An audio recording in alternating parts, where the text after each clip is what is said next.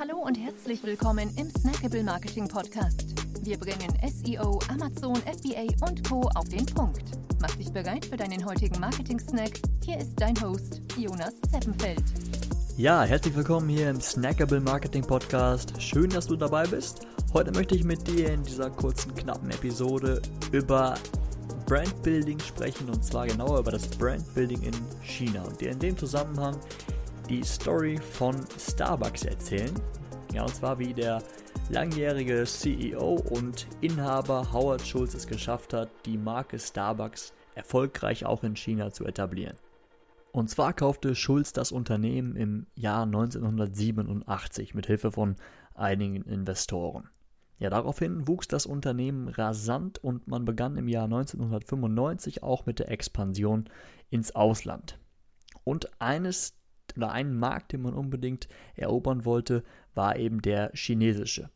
Ja, so versuchte man die Marke Starbucks und all ihre Werte, die sie verkörperte, wirklich zu kopieren und sprichwörtlich in China wieder auszusetzen.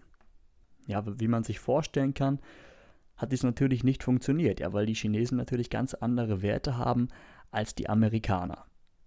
So hat man wirklich jahrelang gegrübelt, wie es denn nun gelingen kann, die Marke Starbucks genauso beliebt zu machen in China, ähm, wie, ja, wie es eben in den Vereinigten Staaten der Fall ist.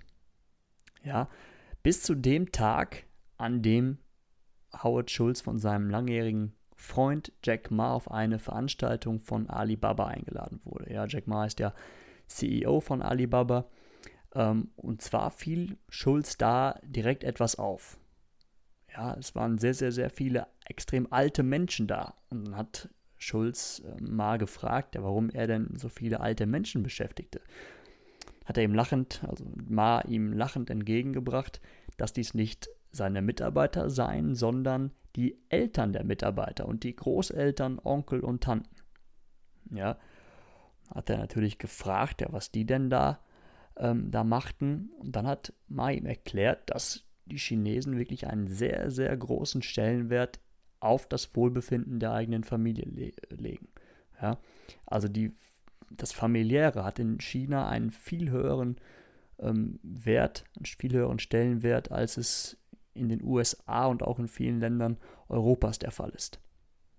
Und da ging Schulz eben ein Licht auf. Da hat er eine Veranstaltung für die Mitarbeiter organisiert, für ein Fest für die Mitarbeiter organisiert, auf dem sie die ganze Familie, alle Verwandten einladen durften wo es sich auch nur um die Familie drehte. Es war zwar eine Veranstaltung von Starbucks, aber es wurde nicht über Starbucks gesprochen. Ja, es standen die Mitarbeiter im Mittelpunkt und diese wurden, wurden gefeiert. Ja, und das war so einer der ausschlaggebenden Punkte, wo dann wirklich die, ja, dass die Brand-Building-Maschine ins, ins Rollen kam. Ja, da hat wirklich ähm, Starbucks den ersten Schritt gemacht und dann im nächsten Schritt noch einmal die Mitarbeiter befragt, was man ihnen denn für einen Gefallen tun kann, worüber sie sich freuen würden. Und ähm, ja, da kam dann eine Versicherung für die Eltern ins Spiel. Ja, und zwar hat bis dato noch kein Unternehmen in China ähm, etwas solches angeboten. Ja, also eine Krankenversicherung für ähm, die Angehörigen der Mitarbeiter. Und das war etwas, was sich Starbucks auf die Fahne schrieb um so dann wirklich nochmal unendlich viele ja, Punkte auf dem Branding-Konto zu sammeln. Ja.